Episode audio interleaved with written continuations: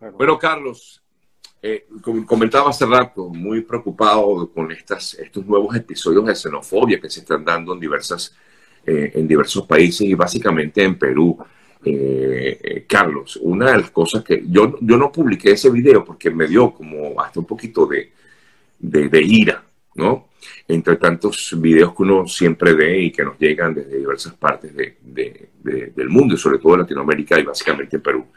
Eh, donde, en un video donde una señora le dice, no te voy a dejar entrar porque tú eres venezolano. O sea, eh, hasta ese punto estamos llegando, eh, Carlos.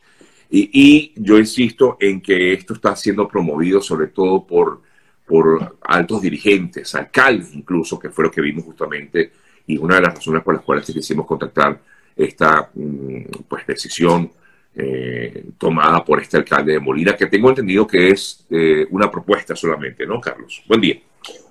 Buen día, Sergio. Sí, efectivamente una propuesta, pero como, bueno, pero muy indignante, ¿no? Y de verdad una, una, vergüenza de propuesta eh, tratar o pretender dejar sin trabajo a miles de venezolanos que, que realizan ¿no? esta actividad de, del delivery. En el caso del Perú, son creo que más del 80% de, de los repartidores de comida son venezolanos y tomar esta decisión es prácticamente no solo criminalizar a, nuestros hermanos a, nuestros hermanos migrantes sino además pretender no decir que todos son criminales no porque si tú te estás diciendo que ningún venezolano puede ejercer esa, esa función de repartición de comida entonces tú estás diciendo que todos son criminales y eso al final qué es lo que genera más miedo más xenofobia más rechazo porque claro eso tiene un impacto en la opinión pública y bueno, este señor que es alcalde de un distrito de Lima que se llama La Molina, además es alcalde, eh, perdón, es candidato a la alcaldía metropolitana de Lima. Eh, y a mí lo que me preocupa es que quizás eso no va a ser el último tipo, digamos, este, el último comentario de este tipo que vamos a escuchar este año, porque vamos a estar en, en año electoral aquí en Perú, porque ya hay elecciones municipales y lamentablemente ya hemos visto en el pasado que muchos de estos candidatos quieren sacarle rédito político a la migración venezolana, tratando de vincular algo además que empíricamente y la evidencia lo demuestra no es así. Esto de que la delincuencia de alguna forma tiene algún nexo con, con, con, la migración y hay distintos estudios de organizaciones, de, de organizaciones internacionales, de, de institutos académicos que demuestran que, que, no, no hay una correlación entre el flujo migratorio en el no solo en el Perú, sino en toda la región. Entonces, sí, yo creo que el, esto, al final esto fue rechazado por muchos sectores, no solo por los venezolanos, sino además también por, eh, por otros alcaldes de, de, por algunas otras autoridades que, que también rechazaron ¿no? las declaraciones de este alcalde y yo creo que hay que ser tajante, ¿no? Y tratar de alguna forma de, desmontar este tipo de, de, comentarios que al final lo que traen es más miedo, más xenofobia, ¿no? Justamente de eso quería, eh, quería consultarte, de qué manera desmontamos eso. He visto un trabajo maravilloso de comunicación que están haciendo desde, desde esta ONG Unión Venezolana en Perú y que creo que debemos replicar, porque efectivamente es mostrarle al mundo, no solamente a los peruanos, sino al mundo entero, de que todo aquel venezolano que sale, porque es que siempre nos lo decimos y como que suena muy estrellado, pero es verdad, o sea, la mayoría no son, no es justamente esa, aquella que comete delitos, la mayoría es la que demuestra con, con su trabajo lo que está contribuyendo incluso a, a, naciones como Perú, eh, Carlos, eh, en la economía peruana. Así es, así es, Sergio. Y mira, hay iniciativas importantes como las que tú acabas de mencionar y organizaciones y gente, los mismos venezolanos, ¿no? Que hacen, digamos, de, eh, de conductores, de, delivery, que también se pronuncian y dicen, mira, de ninguna forma, ¿cómo, ¿cómo tú vas a pretender llamar a todo el mundo delincuente, criminal? Y eso, claro, que, que afecta no solo, como te dije antes, que genera más miedo, sino que, claro, también afecta eh, la dignidad de, de las personas, ¿no?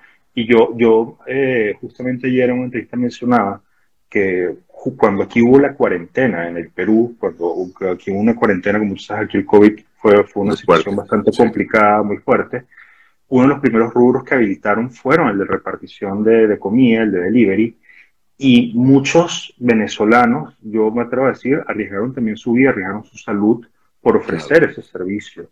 Cuando mucha gente no podía salir o no quería salir, digamos, a comprar comida, muchas de estas personas, digamos, claro, ellos también necesitaban ese ingreso pero también asumieron, digamos, esa, esa labor que al final fue muy importante porque fueron uno de los primeros rubros que se habilitaron sin que ni siquiera hubiera, existía en ese momento la vacuna. Entonces yo creo que eso es algo que también hay que, reconocer, la, la, valentía y digamos el, el coraje de, de, estas personas que, que, lo que hicieron en ese momento y las ganas de salir adelante que por supuesto representa a la mayoría de, de los venezolanos. ¿no?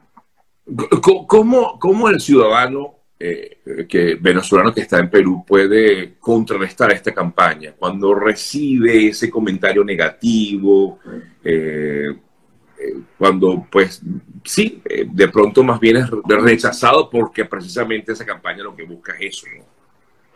Mira, yo creo que no hay que pisar el pelo, no hay que morder el anzuelo, ¿no? Yo creo que eso, eso es algo primero, primero muy importante. Eh, yo creo que iniciativas como, como estos videos de las personas que, que, digamos, diciendo, ¿no? Un poco el trabajo que hacen y mostrando incluso, hay, había, hay gente que, que hace delivery o que hacen, digamos, de, conductores aplicativos. Eh, en estos videos se podía ver que, bueno, muchos incluso hasta tienen título universitario, título este, técnico, ¿no? O sea, son veces muchas personas preparadas bueno, claro. este, no, porque les ha tocado, porque les ha tocado porque les ha tocado, les ha tocado reinvertir, están comenzando desde cero. Eh, y también creo que es bueno ver que muchos, muchos peruanos también rechazan ya estas actitudes. Creo que ya mucha gente se ha vuelto sensible con este tema, cómo afecta, periodistas, eh, personas que son parte de la opinión pública, que ya poco a poco creo que también están tomando conciencia y que saben que al final este tipo de propuestas lo único que son es populistas, lo único que están tratando de llamar la, atención y que yo estoy seguro que no van a calar este, tampoco en este momento electoral, pero como te digo, hay que ser firmes porque no va a ser la última vez que lamentablemente vamos a escuchar algo así. ¿no? Bueno, lo vimos un poco en la campaña presidencial. Eh, Exactamente. Sí.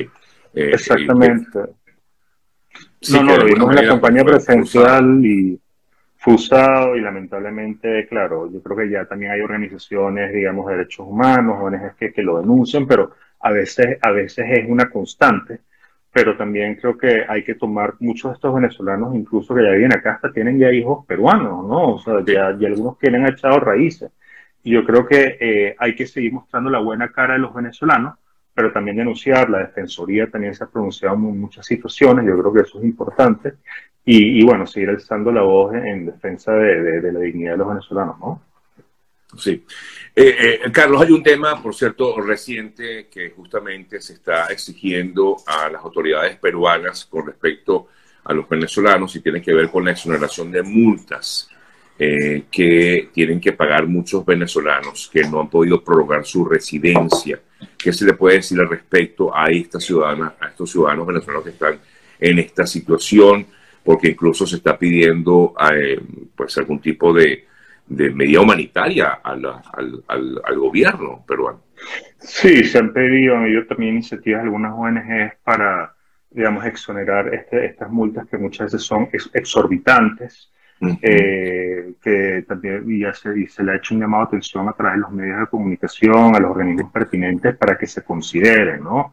Hay, digamos, algunos mecanismos que la Superintendencia de Migraciones a veces por caso de vulnerabilidad exonera la multa a solicitud, es decir, lo importante también es saber que el venezolano puede solicitar la o sea que hay fórmulas, pues, digámoslo así. Hay unas fórmulas, hay unas fórmulas que tú puedes solicitar, ¿no? Ante la Superintendencia de Migraciones, a través de una carta, eh, explicando un poco la situación, sustentándole porque usted no puede pagar la multa, pero el llamado que nosotros siempre hacemos es que si usted puede salir de esa situación, uh puede regularizar su, su, su situación, digamos, de, de, hacer el pago, es mejor, es mucho mejor que lo haga, pero usted también puede hacer la solicitud al, directamente a la Superintendencia de Migraciones, pero sí, ahí hay varias organizaciones y yo creo que es un trabajo ahí en equipo que se está haciendo para que haya un tipo de exoneración, ¿no? Ya. Ahora, eh, eh, te consulto, Carlos, un poco para entender mejor. ¿Esta, este, esta multa es eh, para todos? Son personas que, por ejemplo, este, se les venció la, la estadía en el Perú, es decir, que tenían, este, o se les venció, no, no pudieron renovar, su calidad migratoria, Eh, y hay personas que, bueno, no lo han hecho por distintas razones, porque a veces ese trámite tiene un costo, es un costo. O por desconocimiento, tal vez. Por desconocimiento, porque a veces se confusiona fechas. Yo creo que también es importante este, mencionar que hay un proceso de regularización ahorita abierto en el Perú. Eh, para este un carnet temporal, este, un permiso temporal de permanencia que se llama el CPP, que el gobierno peruano habilitó para los venezolanos que hayan entrado de manera irregular o sean solicitantes de refugio digamos, puedan solicitar este carnet, que va a ser un permiso de trabajo de un año renovable. Eh, esto se habilitó ya desde junio del año pasado, eh, iba a terminar en enero y el gobierno peruano lo extendió hasta abril y ya se han comenzado este trámite alrededor de 200.000 venezolanos, ¿no? Pero aunque suena un número importante, yo creo que lo que hay que decir es que no es suficiente, es decir, faltan muchos venezolanos por comenzar ese trámite. Creo que lo que aspiraba por lo menos la, la de migraciones es llegar a 400 o 500 mil y apenas esto va por 200 mil. Y yo aprovecho su plataforma para hacer un llamado a todos los venezolanos que no han comenzado el trámite de este CPP, este proceso de regularización, que lo hagan. Porque después del 16 de abril, si no me equivoco, que va a ser la fecha límite, no van a dar más plazos, ¿no? Y entonces es una muy buena oportunidad para que los venezolanos, digamos, que hayan entrado, digamos, por, este, digamos, por, por trocha o que estén en una situación irregular o que estén como solicitantes de refugio, puedan regularizar su situación. ¿Y eso lo pueden hacer online, eh, Carlos? Sí, es online a través de la Superintendencia de Migraciones. Eh, claro, hay mucha gente que dice, bueno, es que yo solicité, ya inicié el trámite y ha tardado un poco. Sí, es verdad, ese el trámite ha tardado un poco para la entrega de Internet, pero lo importante por lo menos es comenzarlo. Y claro, eh, como te lo digo, ya pues las cifras que hemos manejado es que van alrededor de 200.000 venezolanos que lo han comenzado, pero digamos, hay un número de venezolanos que todavía no lo han hecho. Eh, y, ya queda poco, ¿no? Es decir, ya queda prácticamente un mes, entonces es importante que, que comiencen ese trámite, ¿no? Claro. Aquí te consultan acerca justamente de lo que comentábamos de las exoneraciones. Dice que al parecer migraciones no da respuesta de estas residencias vencidas. Sí, tardan a veces mucho. Yo creo que bueno, eso es un llamado de atención que, bueno, no solo nosotros, sino también muchas organizaciones han hecho para que ya se le empiece a dar respuesta a este tipo de, situaciones. Como te lo digo, eh, sí, se ha hecho la solicitud a través de distintas vías, vías formales, pero hemos entendido que es algo que se está evaluando. Claro, esa es la situación política, no ayuda porque cambian los ministros, ¿no? Eh, lamentablemente eso también ha sucedido que la Superintendencia de Migraciones, que está, digamos, bajo la jurisdicción del Ministerio del Interior, han cambiado, han habido varios ministros en estos últimos meses. Y eso tampoco ayuda a que un poco prospere la, propuesta, pero digamos, si es algo que se, se está insistiendo, que se está tratando, que varias ONGs también han hecho la, solicitud formal y ojalá podamos ver este, en algunos meses algún tipo de, de solución, ¿no? Sí. Eh, eh, Carlos, ¿qué, va a ocurrir con, con, la representación que tú llevas adelante en Perú con este nuevo gobierno hasta ahora? ¿Cómo va esa comunicación con el gobierno de Pedro Castillo? Eh, existe, bueno, de hecho tengo entendido que pues se va a instalar como tal en la delegación del régimen de Maduro en Perú. ¿Qué, ¿Qué va a ocurrir al respecto? No, no, ya, ya se instaló, ya nosotros ya no tenemos, digamos, el reconocimiento formal, ya desde, digamos, desde finales de noviembre, ¿no? Diciembre.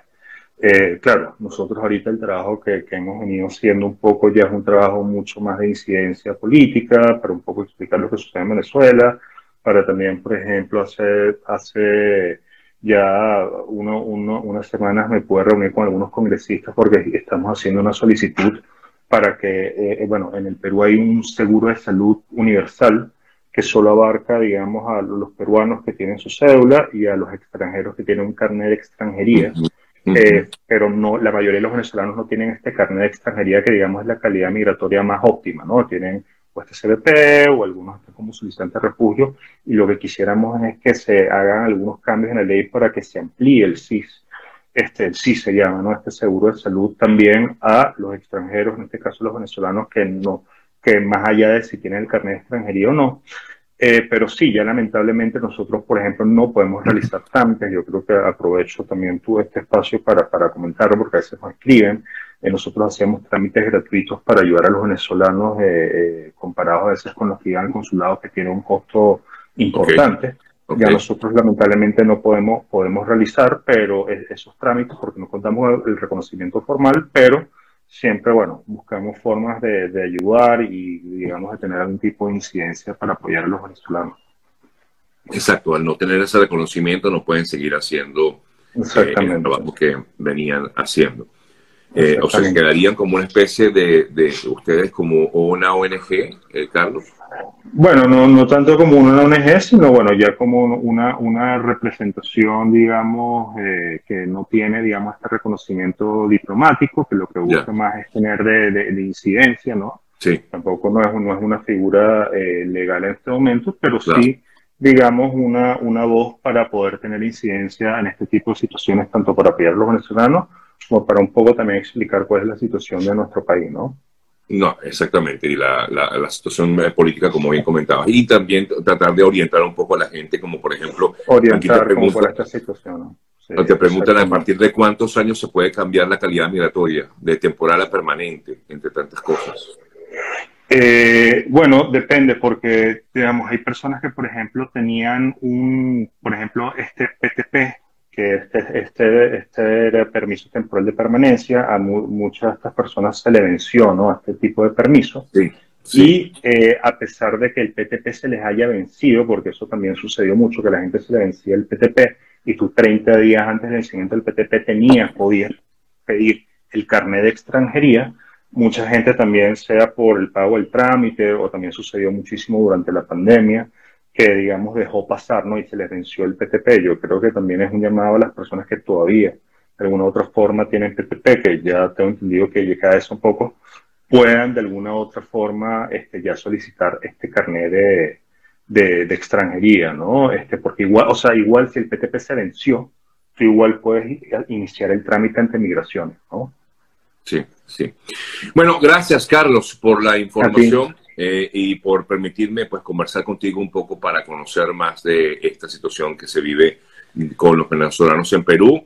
Pero en relación con lo que hablábamos al principio, creo que lo importante es seguir demostrando eh, nosotros, los venezolanos que están, sobre todo en Perú, pero en cualquier parte del mundo, demostrando con nuestro ejemplo que pues podemos eh, llevar adelante o, o llevar, enarbolar una bandera de, de, de, trabajo, de, de, mostrar un poco lo que somos para tratar de acallar esas malas eh, voces que pueden generar algún tipo de, bueno, de, este tipo de xenofobia que lamentablemente ha ocurrido en diversas partes del mundo. Vale. Seguro, Sergio. Dale un saludo saludarte y un saludo a todos. Igualmente, gracias. Igual, gracias. Amigas, amigos, Carlos.